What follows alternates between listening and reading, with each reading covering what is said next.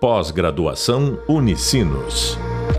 Performance em agronegócio. Olá, bem-vindos ao podcast da disciplina Práticas de Governança no Agronegócio. Eu sou o professor Jason Pivoto e no podcast de hoje vamos falar sobre compliance e governança corporativa. Para falar sobre esse assunto, nossa convidada é Eliana Fialho Herzog, advogada com atuação em governança corporativa e compliance conselheira de administração, inclusive de importantes empresas do agro. É um prazer imenso te receber nesse podcast, a disciplina de governança corporativa da Unicinos. Eliana, eu vou iniciar te questionando, né? É, de maneira aplicada, qual a importância do compliance para as empresas? Olá, professor Pivoto. E também para você que está nos prestigiando aqui nesse encontro. Um prazer estar aqui na Unicinos realizando essa troca com vocês. Na prática, professor, o compliance é fundamental para as empresas. Eu destacaria alguns pontos importantes. Primeiro ponto é que a empresa conheça e tenha os seus riscos minimizados, mitigados, porque o compliance justamente pressupõe essa mudança cultural de abandonar a postura passiva de ser fiscalizado, de simplesmente esperar o problema acontecer e justamente mapear e conhecer os riscos da nossa empresa e poder deliberar sobre o que, que a gente vai fazer com esses riscos. Se a gente vai enfrentar o risco, se a gente vai mitigar o risco, minimizar esse risco, decidir conviver com esse risco, né? Muitas vezes a gente tem que aprender a conviver com esses riscos, né? Ou, inclusive, terceirizar esses riscos, por exemplo, com a contratação de seguros. Em muitos casos é o caminho possível, né? Enfim, a importância de nós termos a consciência sobre esses nossos riscos, os possíveis prejuízos econômicos e de imagem para a nossa empresa. Por isso, eu destacaria esse como o principal ponto. Outro, outro ponto que é importante é ser reconhecida no mercado por cumprir regras e impor medidas para cumprimento dessas regras, dessas normas legais e também das próprias rotinas da nossa empresa transparência na divulgação das informações, isso é muito importante também como reconhecimento. Ter o cuidado de ter equidade, de ter equilíbrio, isonomia no tratamento das contramedidas. Então, quando a gente identifica os erros, como tratar esses erros, como enfrentar esses erros. A importância também de ter o compliance para contratações com o poder público. A gente já tem inúmeras disposições legais impondo a implantação de programas de compliance para viabilizar a contratação com o poder público, muitas vezes em determinados parâmetros de valores ou de tempos de contrato. Já temos em vários estados essas exigências legais mesmo. E também, professor, a questão da geração de valor interno, o nosso time interno mais engajado, mais motivado, justamente por saber que a empresa tem essa preocupação, e também reconhecimento no mercado. No agro, especificamente, a gente já tem desde 2017 um selo que é uh, concedido pelo Ministério da Agricultura e que uh, foi instituído justamente para ter essa certificação, esse reconhecimento para as empresas que atendem normas de integridade dentro do setor do agronegócio. E dos, dentro dos requisitos que precisam ser cumpridos pelas empresas do agro estão justamente as boas práticas relacionadas à gestão, sustentabilidade e ética. Isso está previsto dentro do selo Agro Mais Integridade, que foi esse selo instituído pelo Ministério da Agricultura. Enfim, professor, respondendo a sua pergunta, há efetivamente o interesse do agro por implementar essas práticas sociais de governança e ambientais, uma tendência de ficar muito maior esse movimento atual, esse, o movimento ESG, que é um movimento global de sustentabilidade ética, né? E hoje, qualquer empresa pode e deve desenvolver um programa de compliance, atualizando seus processos internos, reduzindo seus prejuízos e se destacando e tendo reconhecimento no mercado. Eliana, vou te provocar, te perguntar aqui, né? É, antes de te perguntar como estão as empresas do agro, né? Como que a gente inicia para uma empresa que não tem nada de, de governança, é, de, de, compliance, desculpa, que não tem uma estrutura, como é que a gente inicia essa jornada de compliance? Quais são as estruturas? Como é que a gente monta um programa de compliance? Poderia comentar um pouquinho sobre isso? E também aquelas empresas que já têm algo, mas querem avançar. Quais são os, os próximos passos? Quais são as ferramentas? Como é que a gente torna mais robusta essa estrutura de compliance? Poderia dar algumas, algumas ideias, algumas dicas para os nossos alunos, para os profissionais que estão ouvindo aqui? Perfeito, professor, com certeza. Veja que vocês já conversaram aqui bastante nessa série de podcasts desenvolvidos sobre governança, né? A governança, ela pressupõe o desenvolvimento dessas estratégias internas para desenvolver e, e propriamente representar a empresa frente aos sócios, frente ao conselho, frente a fornecedores, frente aos próprios empregados, né? Considerando aqueles princípios que vocês certamente já falaram de transparência, equidade, accountability e a responsabilidade corporativa. E como pilares, a governança já traz esse pressuposto de regras estruturantes, né? Uh, definir internamente como serão feitas as tomadas de decisão, se é só o fundador, se o fundador vai envolver uh, frentes diferentes dentro dessa empresa, diretores, conselho, preferencialmente, né? Um conselho, podemos iniciar ali com um conselho consultivo, evoluindo posteriormente para um conselho de administração. O compliance, ele tem um movimento bastante similar à própria estruturação da governança, né? O compliance ele pressupõe essa estruturação de um programa ou até de um sistema, né? Ações práticas voltadas para garantir essas relações éticas transparentes. Olha como a gente repete também os pilares da governança, né? Dentro da empresa entre as empresas e também no meu relacionamento com o poder público, né? Ela pressupõe esses pilares estruturantes como o suporte da alta administração, o chamado tom da liderança, né? O tom at the top, o mapeamento, como a gente já falou, esse levantamento dos riscos, a avaliação desses riscos, como é que eu vou enfrentar os riscos, né? A estruturação de um código de ética, conduta, políticas específicas, se for o caso, dispor de um canal de denúncias, comunicação e treinamento, investigação e controles internos. E também uh, a gente estruturar a avaliação, a due diligence de terceiros e esse acompanhamento, essa jornada contínua, né? Então, considerando essas premissas, eu diria, professor, respondendo a sua pergunta, que eu ainda tenho identificado um número reduzido de empresas do agro que estejam efetivamente adotando essas premissas e programas. É, exceção a grandes empresas, e algumas delas justamente porque já se envolveram em escândalos de grande repercussão que nós tivemos né, no país e que geraram um, um abalo reputacional bastante significativo, né? A, a Operação Carne Fraca, que teve de fato uma repercussão muito grande lá em 2017 e que inclusive gerou esse movimento do Ministério da Agricultura de implantar o selo de reconhecimento, uh, dando um, um, uma força para essas empresas que tenham essa preocupação com a integridade, né? Porque a Operação Carne Fraca, de fato, gerou uma repercussão muito grande, envolveu lá mais de 30 empresas da, do agro, né? Alimentícias, enfim, acusadas de uma série de impropriedades, né? Então, ainda é baixo o número de empresas envolvidas, professor. Mas eu acho que já a gente poderia até avançar, né, uh, do ponto de vista do como, do como fazer, né, como inclusive as empresas de, de pequeno e médio porte, né, podem adotar essas melhores práticas. Perfeito, Helena, muito bom a, a, a, tua, a tua colocação. E aí a provocação, né, já trouxe a próxima pergunta aqui, como é que como é que essas empresas, né, a gente, você falou muito, né, a gente pensa numa empresa de grande porte, uma BRF, uma JBS, uma SLC agrícola, a gente tem um nível de compliance, a gente tem uma estrutura corporativa que dá suporte, né, áreas de sustentabilidade, áreas de compliance. Mas como é que a gente olha, né? Você é conselheira também de médias empresas no agro, né? Uh, como é que a gente consegue trazer isso que você, que você comentou, né? De como montar um sistema de compliance, por exemplo, ter um código de conduta, uh, ter o tom da liderança no agro. Muitas vezes as nossas lideranças, em alguns casos, uh, são muito personalistas, né?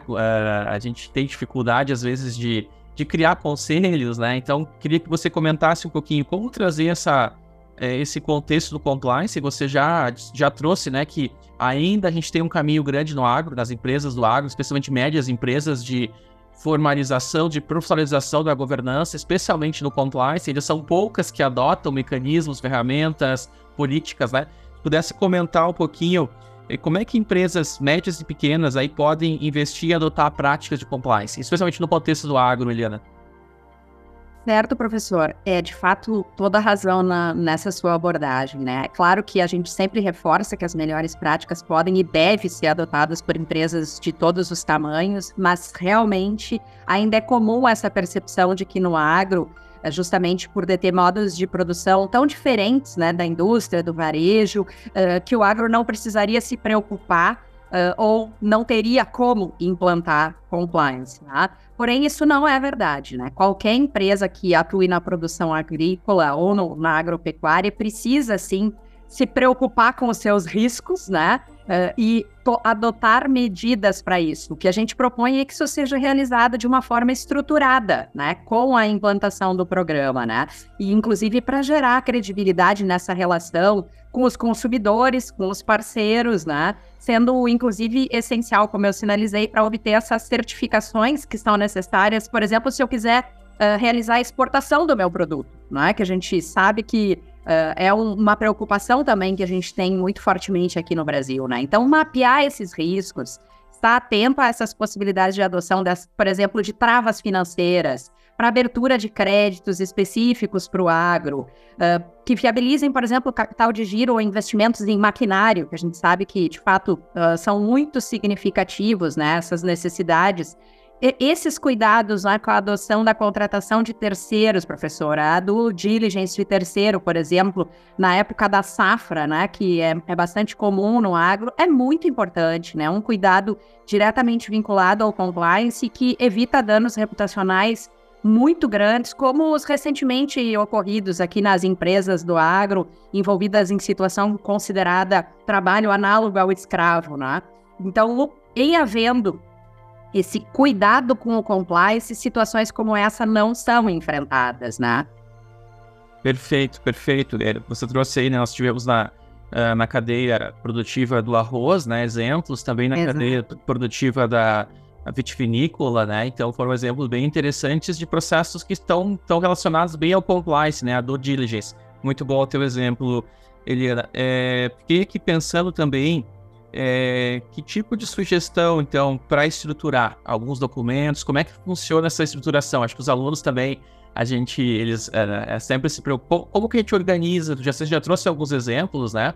Mas o que que, como é que a gente pode trabalhar? Você falou de código de conduta. Por onde começar é, essa questão do compliance? É, é, também uma questão cultural, eu imagino, que não é só, só documental, não é só procedimentos, mas também Poderia comentar um pouquinho nesse sentido, Eliana, como é que a gente. Algumas, alguns exemplos de estruturação de área de compliance? Claro que sim, professor. E toda razão. A gente tem que ter essa versão mão na massa aqui também nesse nosso bate-papo, né? É, realmente a gente começa com essa sinalização envolvendo a cultura, né? O exemplo da alta administração, dos fundadores, das lideranças internas, da média liderança também, né? E reiterando aqui, né, sair daquela postura passiva e efetivamente buscar levantar quais são os riscos que a minha empresa enfrenta, que ela está correndo, né? Mapear e avaliar qual é a postura que a minha empresa vai adotar frente a esses riscos. Então, esse é o começo da estruturação, né? Uh, eu sugeriria sim que a gente fizesse pelo menos um código enxuto. Esse código, evidentemente, ele tem que ter uma linguagem acessível, tem que ser entendido por todos da empresa, né? E ele tem que servir como um roteiro ou, ou uma base de consulta para todos os colaboradores. Um outro ponto, doutor, também, é professor, que é muito importante, é a vi viabilização de um canal para recebimento de denúncias. E aqui a gente pode começar com uma caixa de sapato no vestiário dos colaboradores ou no banheiro dos colaboradores. Mas a gente cria a cultura que os nossos colaboradores têm acesso a essa possibilidade de nos dar uma informação e nos trazer as suas dúvidas, né? E fomentando internamente que as coisas que são consideradas erradas devem ser informadas, justamente para a gente viabilizar essa tomada de medidas futuras, né? Desmistificar aquela cultura de que esconder o erro é o melhor caminho, né? A gente precisa abrir o erro, conseguir conviver com esse erro, né? Comunicar internamente essa intenção de entender os riscos e de revisar as condutas irregulares, assegurar esse espaço dentro da organização, né, dentro da nossa empresa, para que as pessoas venham trazer suas dúvidas, se está certo ou está errada essa conduta, né? Preferencialmente treinar minimamente isso. Pode ser, por exemplo, professor, junto com a qualificação para dirigir a colheitadeira eu estou dando esse treinamento, eu já falo também sobre ética e integridade, eu já falo sobre as condutas corretas de relacionamento entre os colaboradores. Em cada treinamento, a gente sabe que no agro é muito importante a gente fazer esses treinamentos, né? Qualificar o nosso pessoal interno, até porque as tecnologias elas estão cada vez mais detalhadas, mais robustas, e a gente precisa desses treinamentos. Então, vamos inserir integridade, ética, compliance dentro do treinamento regular que a empresa faz, né? É, dar umas pinceladas de adequação de conduta, né? E fazer esse acompanhamento, né, professor? Esse, esse eu diria assim, seriam soluções práticas e para a gente iniciar essa implantação em empresas de qualquer tamanho, né? Muito bom, Eliana. Alguns convidados trouxeram importância também uh, dentro do sistema de governança e especialmente do compliance, te dar encaminhamento uh, ao que é levantado, tanto de riscos como de denúncias, de, de como você falou, não esconder os problemas, né? Levar isso e tratar isso. A gente sabe que existem no agro, e você tem trajetória também em empresas familiares, a gente tem os desafios também, quando é com familiar e, e tudo mais, né? Uh, eu queria que você comentasse um pouquinho dentro do compliance, como é que funciona, como é que pode ser trabalhada essa questão uh, da cultura de, de, de, dar, dar segmento, dar devolutiva para um funcionário, por exemplo, que faz uma denúncia, ou essa cultura de é, de, de, de, de, realmente levar à frente de. É, de, de, não, é, não vou dizer punição, mas de, de encarar a realidade, né? Como é que você vê isso? É, como é que funciona isso também? Você vê que é muito importante porque também montar um sistema de compliance em que não existe uma que não existe uma tratativa do, do problema, né? Pode ser pode ser complicado, pode criar uma cultura de impunidade, né? Uh, mas por outro lado também empresas familiares eu vejo que tem um desafio muito grande também quando os gestores ah, os próprios gestores são familiares. Como é que você trata isso? Ah, bom ponto, professor. De fato, assim, nas, nas empresas familiares e no agro, isso não se distancia. A gente muitas vezes tem, a, identifica o problema, né? Identifica essa não conformidade e acaba considerando essa identificação do problema como um novo problema, né? Mas a gente precisa, sim, ter esse cuidado de adotar uh, contramedidas ou, ou remediações para esses problemas identificados, né? Muitas vezes a gente tem essa percepção de que a única forma de enfrentar o problema é com um desligamento, com uma punição mais grave. E, de fato, em alguns momentos, essa medida mais grave será necessária.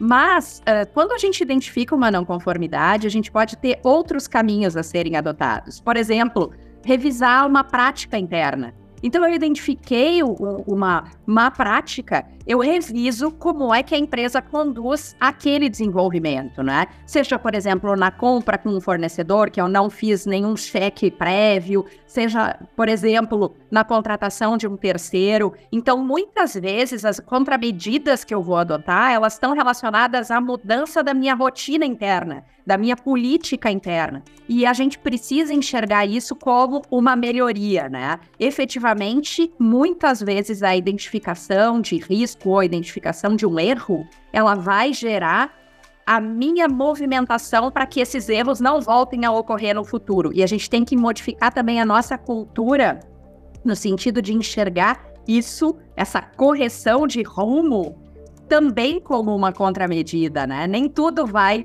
terminar como uma punição, né? Nem tudo vai terminar como uma demissão por justa causa, né? Falando um pouco assim no, no âmbito trabalhista, né? Essas movimentações internas de correção de rumo, elas já são contramedidas bem importantes e que a gente pode considerar como uma grande vantagem para nossa empresa, justamente porque eu não vou correr mais aquele risco futuramente.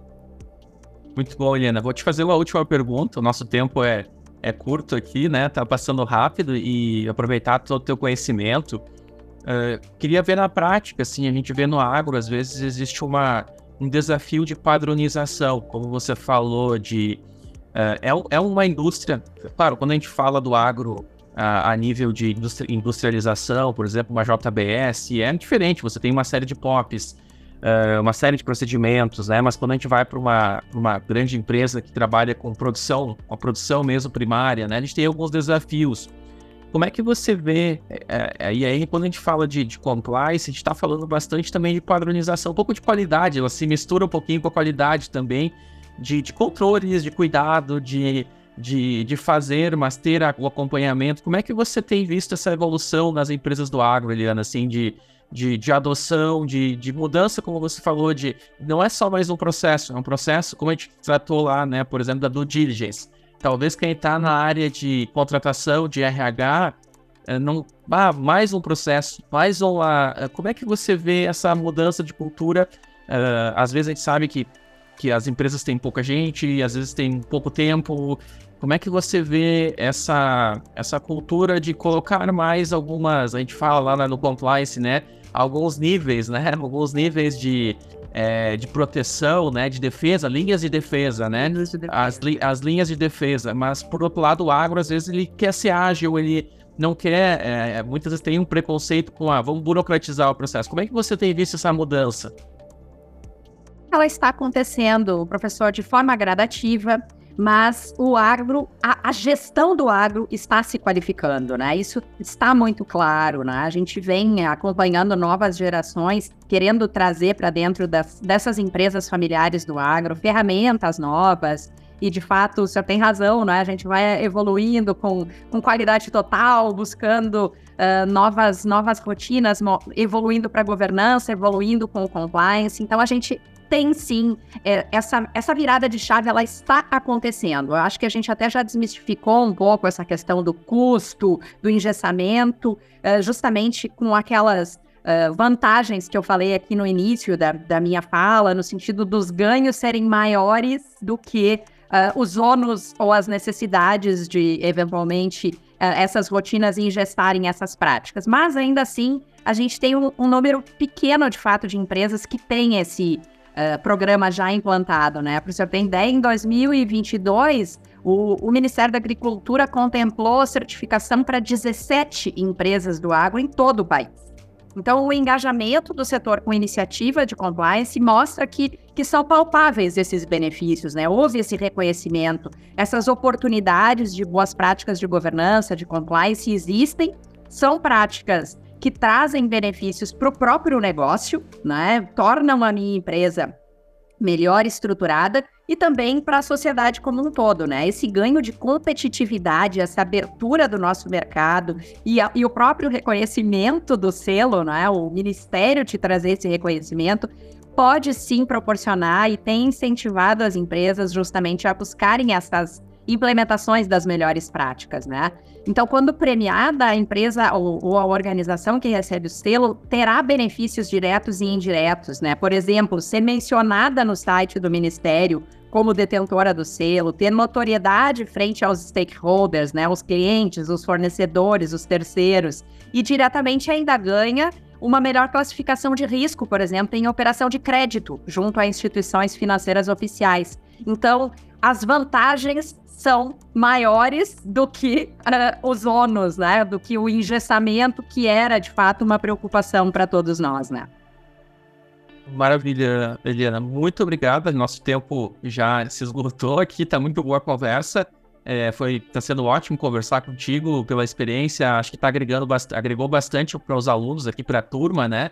É, pelo teu conhecimento prático, pela tua vivência. O pessoal tem, a, a turma tá com material lá para ler, mas nada melhor conversar com alguém que está no dia a dia das empresas. Eliana, tuas considerações finais aqui para a gente fechar o nosso episódio.